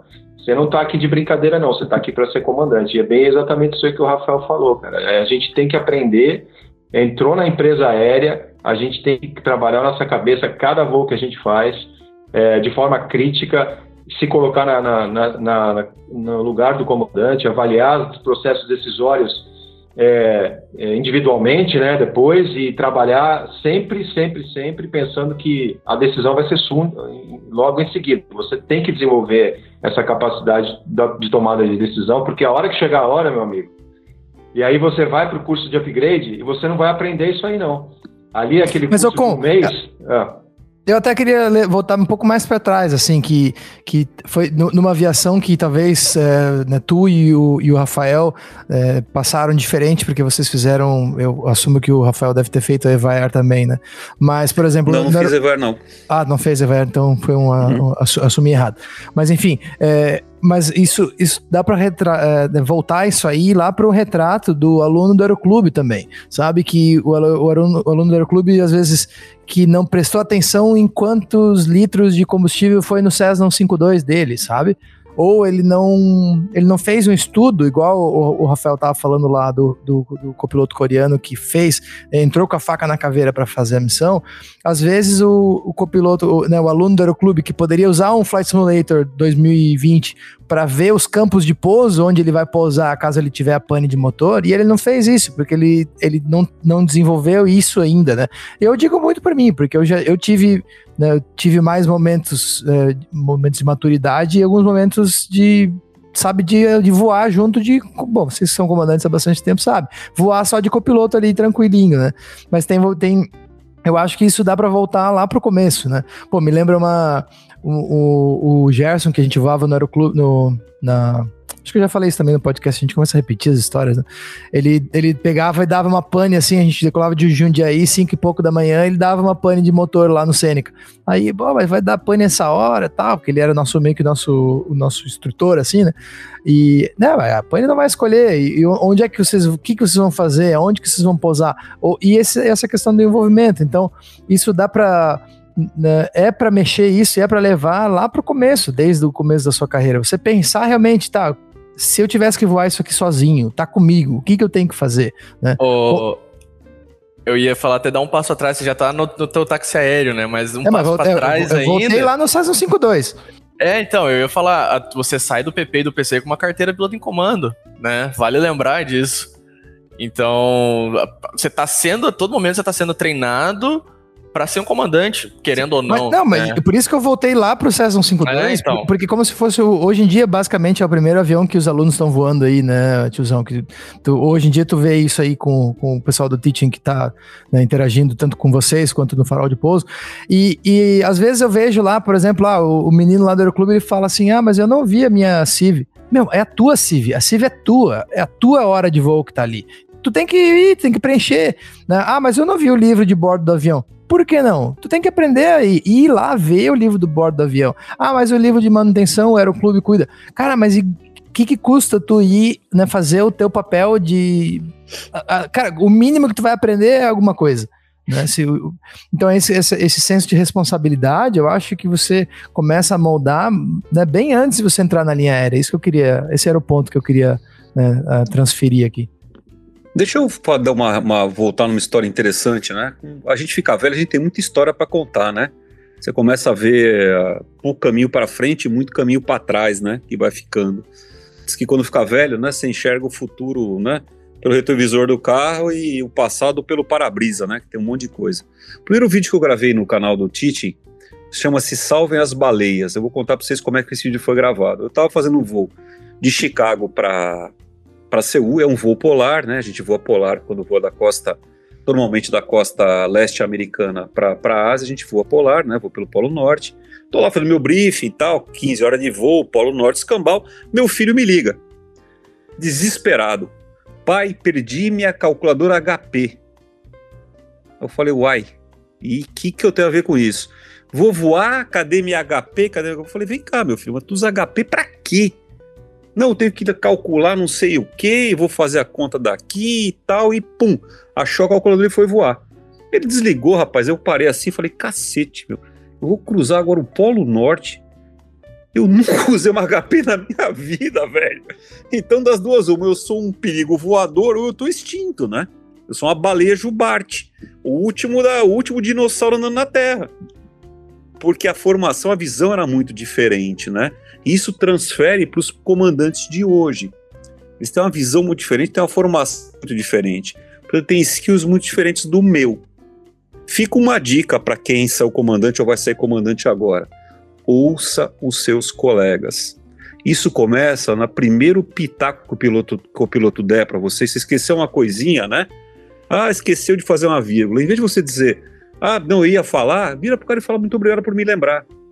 Você vai criar nele a postura de amanhã te corrigir. Eu faço um monte de besteira, gente. Né, eu brinco com os copilotos toda vez, a gente tem um briefing card aqui, né? Que come, é, o início é assim, consider the threats for the, for the flight. Eu falo para I'm the biggest threat please, take an extra eye on me. Né? Toma cuidado comigo, cara, porque eu sou um perigo ambulante. Porque eu sou velho. Tu não leva cansado. tua calculadora HP, tá aí. Ó. Não, rapaz, não sabia nem como é que usava aquela desgraça. Eu prefiro voar, eu olhei o bicho do avião, parecia uma espaçonave, né? Um bagulho na perna, a calculadora do outro lado, um malo. Eu falei, pô, bichão, eu vou cruzar o cacete do Polo Norte aqui, né? Sem usar esse trem. Mas ouçam, tornem esse ambiente, não só para o copiloto, para todo mundo, permeável. Eu dou uma dica, eu faço desde que eu sou comandante, faz bastante tempo, né? Eu sempre dou uma volta no avião e cumprimento todo mundo. O cara tá bastando, falou, bom dia, tudo bem? Legal, tudo bem? Não sei o que, tudo bem? Né? E, cê, e, as reações são muito interessantes, cara. Pô, tu sabe é, que eu vi, eu vi uma... Doida, velho. É, Fala. Sabe uma que eu vi esse tizão fazendo isso? O, o chefe, ele, ele olhou e ele perguntou assim: Félix, deixa eu te perguntar uma coisa. Você já foi comissário de bordo alguma vez? Aí eu falei: Não. Não, porque eu vi você cumprimentar todo mundo. Você falou com todo mundo da limpeza, você falou com segurança, você falou. Eu vi que você falou com todo mundo. Você, porque eu acho que eu achei que você tivesse sido comissário. Uh, você já foi comissário, né? Porque você né, lida bem com o público. E aí eu, eu fiquei pensando nisso que como que a visão dele é, é, né, talvez ele tenha essa visão que, que piloto não, não fala com ninguém.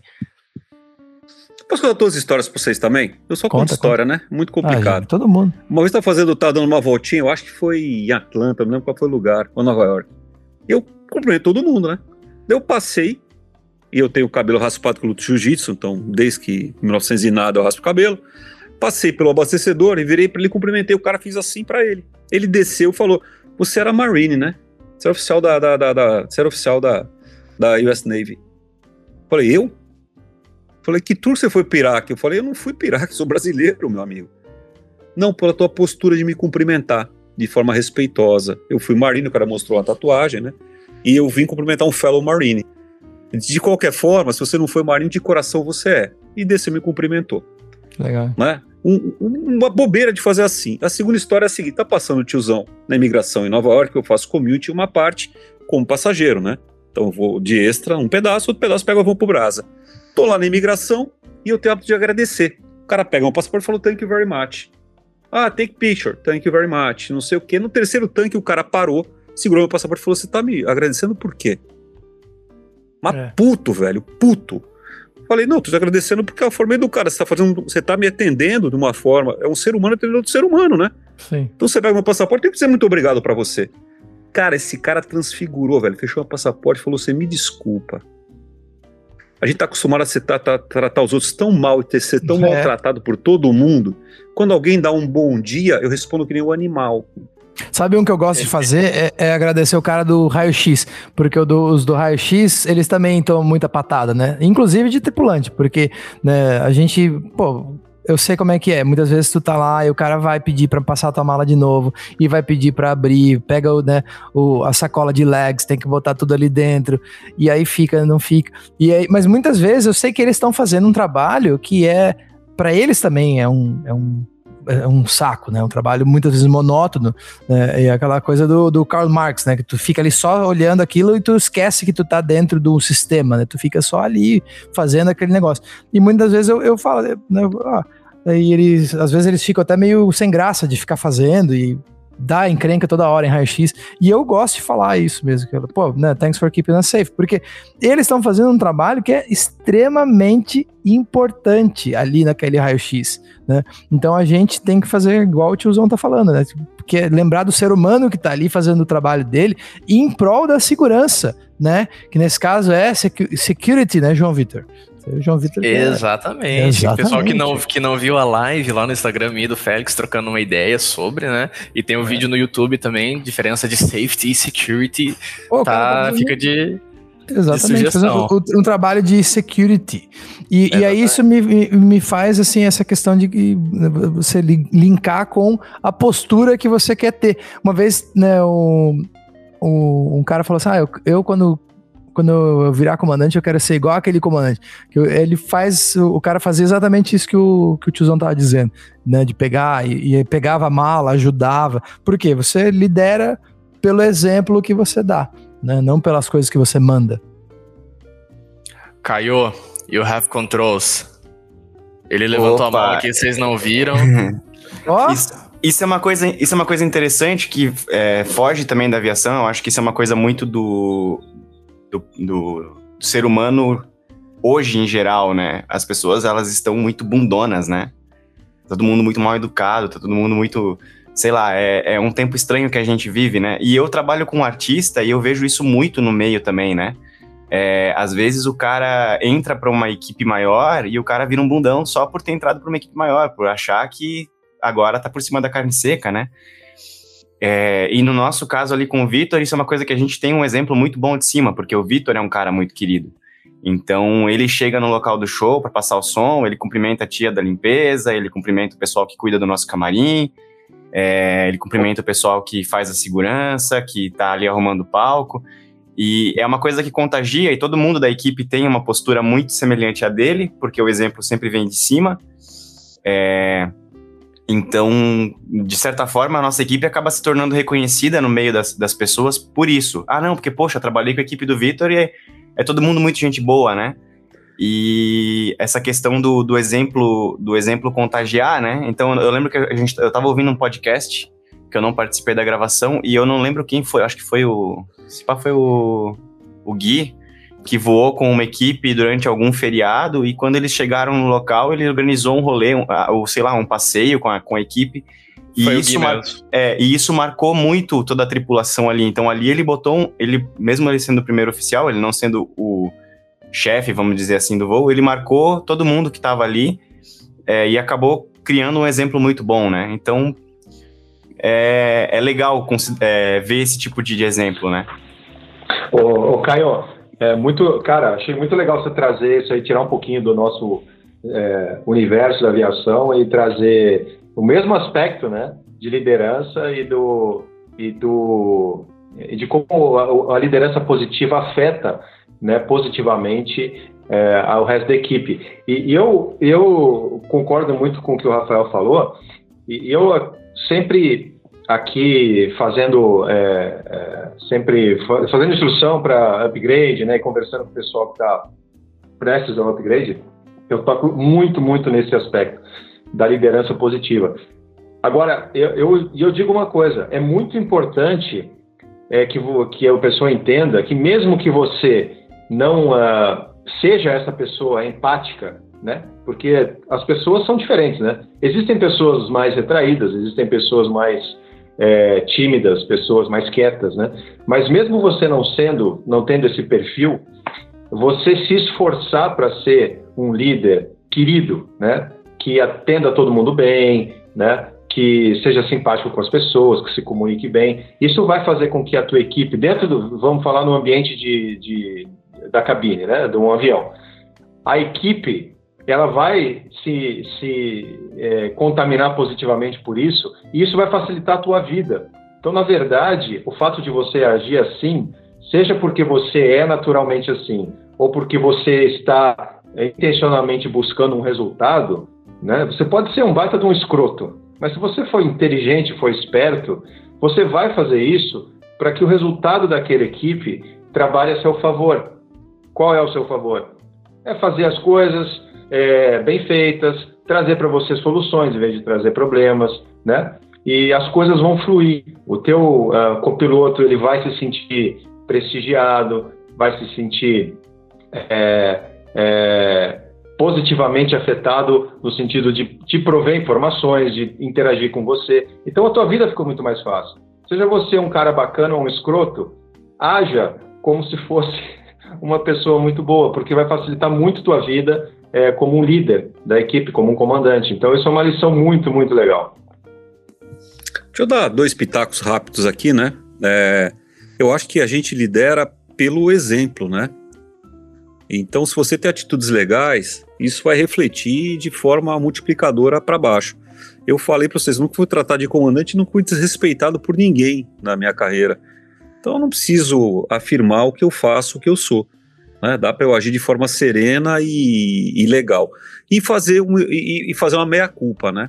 Eu ser comandante com 23 anos, ser comandante, instrutor checador, saí o pacote inteiro. Então eu tive uma fase babaca pra cacete, né? Os primeiros anos meus de comando, eu era um verdadeiro retardado mental. Era um jumento de faixa. Porque teve aquele impacto, né? Era um menino, era um menino brincando de comandante ali. Brincando não, porque eu sempre meu trabalho muito bem feitinho, mas não tinha maturidade para agir dessa forma. Então já peço desculpa de antemão aos colegas que eu voei, que eventualmente né, eu tive pra, tiveram o prazer de me aguentar pelo saco que estiveram comigo. Que deve ter sido uns, uns dois anos muito chato, né? Para depois eu cair na real, falei, vem cá, o que, que eu estou fazendo aqui no mundo, né? Vamos passar babaquice e vamos começar a virar gente de novo. É, fica essa dica. Você vai liderar por exemplo. Você não precisa dizer, ó, oh, eu sou comandante, você não precisa afirmar o que você é. E vai ser seguido desta forma. Lembra que eu falei no começo? O comandante é pago para decidir. E isso é uma coisa que quem é, vai ser comandante amanhã não pode transigir. Não perca o direito de decidir, porque vai estourar no seu. CRM é muito legal, né? E uh, eu tenho uma história bastante grande com relação a CRM. É, mas vai chegar um momento que a decisão vai cair no colo de alguém e vai ser na sua. Eu tenho consciência que eu sou o primeiro a entrar no avião e você o último a sair, em qualquer situação. Quem não quiser brincar desse jeito, não vira comandante. É fácil, você não é obrigado a ser comandante. Você é convidado. O Félix fez upgrade, não foi? Você foi convidado a fazer esse upgrade, você não foi obrigado a fazer. Não botar na 12 e falar, ó, oh, vira comandante. Você falou, não, eu quero ser comandante. Então vem o peso de ser comandante. Significa que é no teu que vai estourar, meu amigo. É no teu mesmo. E vai ter que segurar. E às vezes dizer não. Dizer sim é muito fácil, né? Dizer não é mais complicado. E aí eu vou dar uma sugestão para todo mundo, não só para os comandantes. Eu sou burro. Meu cérebro aqui é um cérebro bastante limitado. Então, se eu penso mais de uma coisa, eu tenho que esquecer alguma outra coisa para dar espaço no HD. Então, tem algumas coisas que eu já tenho resolvido de antemão. Por exemplo, eu não baixo de mínimo em procedimento de instrumento. Não baixo um pé. Mas vai falar, tiozão, mas dá para baixar cinquentinha. Não baixo um raio de um pé. Não baixo. Por quê? Se eu resolver baixar, eu vou ter que decidir alguma coisa que não está decidido. Quando eu chego lá, dá mínimo arremeto. Então já está resolvido na minha cabeça. É uma dor de cabeça menos que eu tenho aqui no cérebro. Eu para eu pensar, usar o pouco espaço da HD para pensar outra coisa. Então essas decisões que você tem, esses não você vai falar na tua carreira como comandante, são os momentos que vão ser pivotais para você seguir de forma tranquila. Principalmente multiplicar essa sua boa ou má fama. Porque aviador é uma porcaria, é um bicho mentiroso pra caramba, né? Então tudo que eu falo aqui desconta pela metade, que metade é mentira.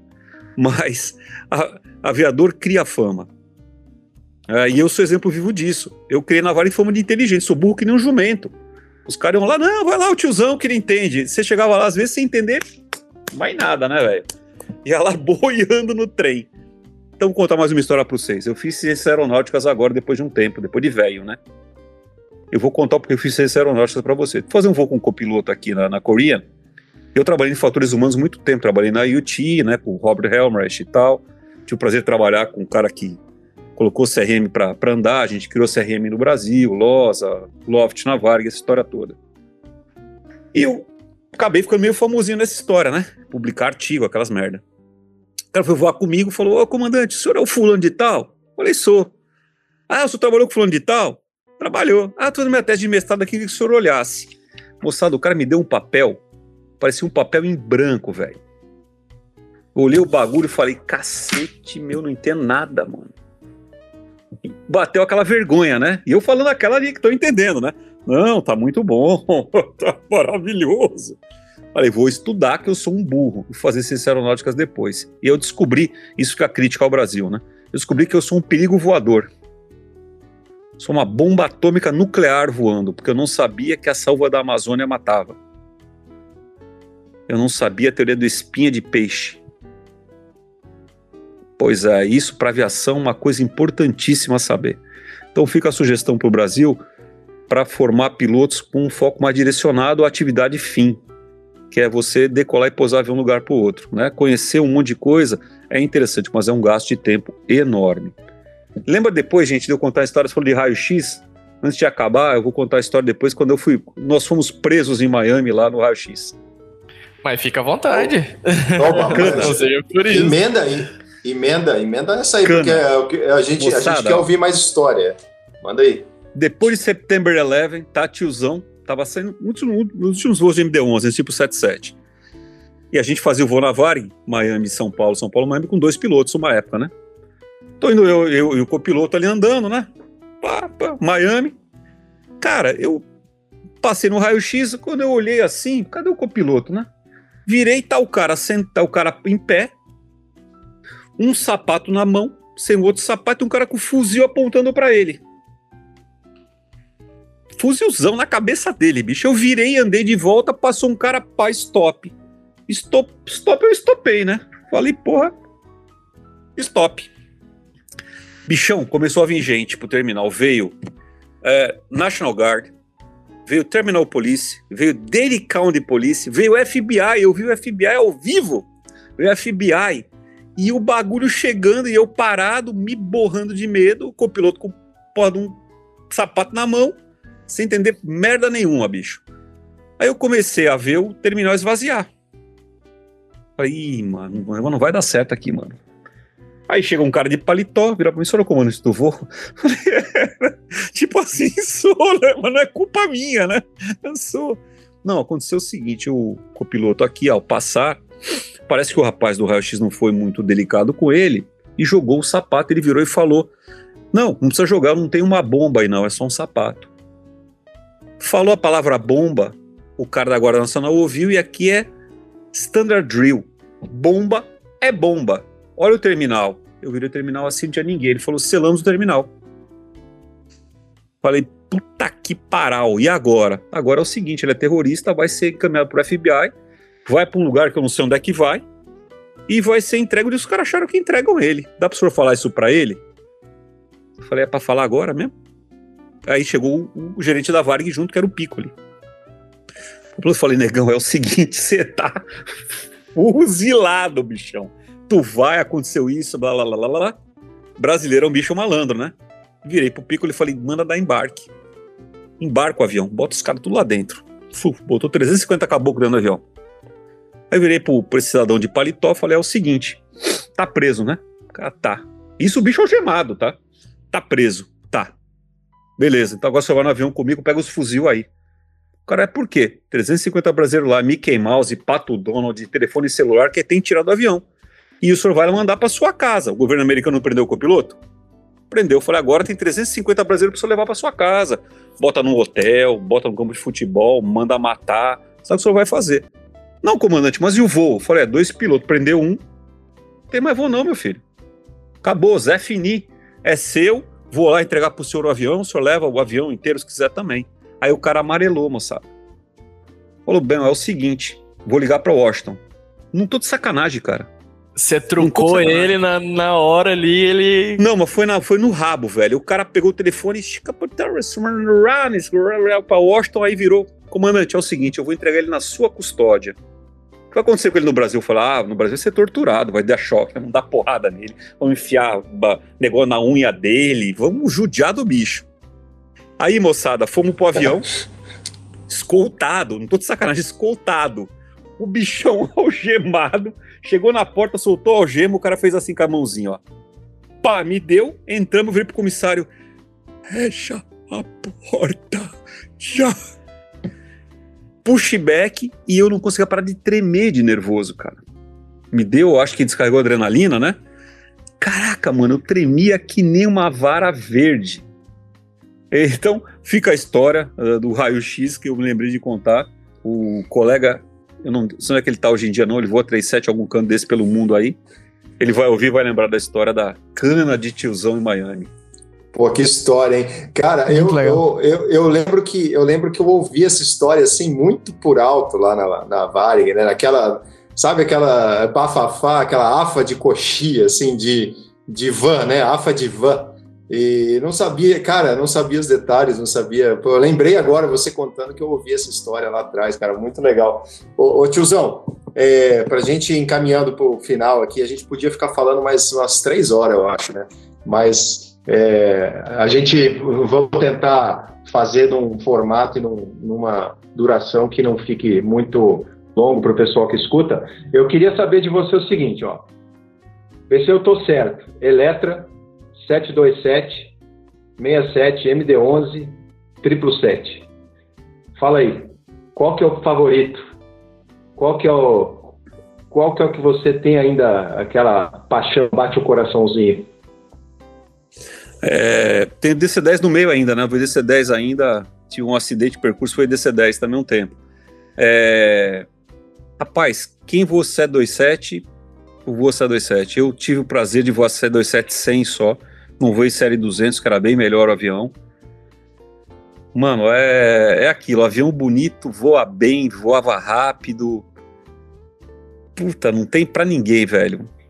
É, o 737 é o melhor avião. E o Eletra? Eu, eu, o Conrado tá chorando já. Vamos falar do Eletra, porque o Conrado tá chorando. Aqui, ó. Olha aqui, ó. Olha aqui, ó. Pô, eu concordo, eu concordo. Eu, eu voei o 27 e o 67, então, pô, eu sou apaixonado pelos dois é, e acho, é, pô, eu adorei, adorei que você falou 27. Não, e o Eletra, é top. Félix. Como é que era? Não, conta o... pra nós aí. Cara, o Eletra era aquilo, né? É, a, a, sensação que eu tive a primeira vez que eu vi a cabine do Eletra foi. Eu, então, com a turma meu, Aldab, né? E a gente entrou para visitar o avião lá no Santos Dumont e olhamos aquele painel elétrico, o painel do engenheiro de voo em cima, né? Era face forward o painel. Ele falou assim: caramba, tô no espaçonave, tô no Colômbia. Era muito reloginho, muita coisa. Um avião muito fácil de voar, muito tolerante, né? É... Mas era um avião muito antigo. Então, quando colocaram DME no Eletra e altitude alert, foi um avanço tecnológico já.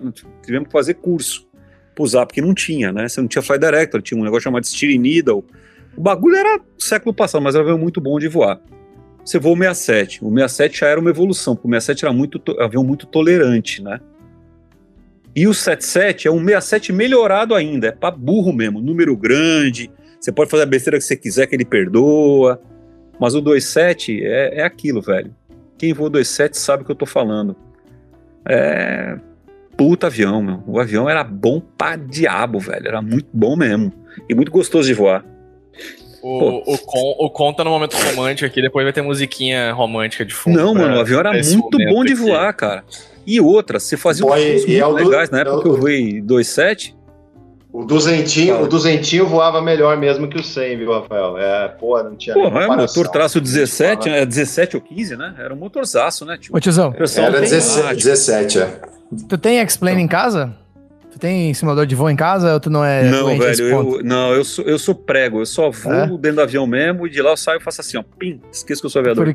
Por, porque tem um 727 agora, né, o, é, da Fly J Sim, se eu não me engano, que é o mesmo... Ele fez isso.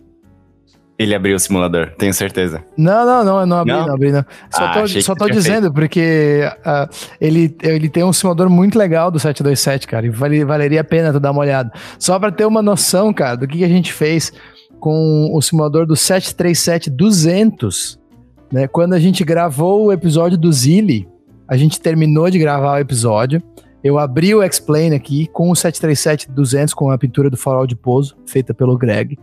E a gente fez o voo, cara. Com o Zilli olhando, cara, e ficamos batendo papo. A gente fez o voo. O, o, o Mas o voo, com, o voo com o pouso, né? Com o pouso no destino. Só que assim, cara, essas coisas que o simulador de voo consegue reproduzir hoje em dia é impagável, cara. Tu imaginar que a, que a tecnologia chegou a esse ponto, sabe? Então a gente, se, né, depois outra hora, se a gente tiver uma oportunidade, a gente pega um 727 desse aí e a gente faz um voo. O Conrado não dá para convidar porque senão ele vai chorar, mas a gente chama o tiozão para fazer um voo junto. Oh, o pessoal, eu, eu, quando bato papo com, com as pessoas, dão a gentileza de bater um papo comigo, né? Eu sempre pergunto qual é a imagem de aviação que o cara leva pro túmulo, né? Uma imagem só da carreira dele toda. E a que eu levo, eu já falei para todo mundo, e é um fato real é, foi um 727, é o Charles Juliette Fox, era um 727 da pintura da Cruzeiro. Era umas 5 horas da manhã em João Pessoa.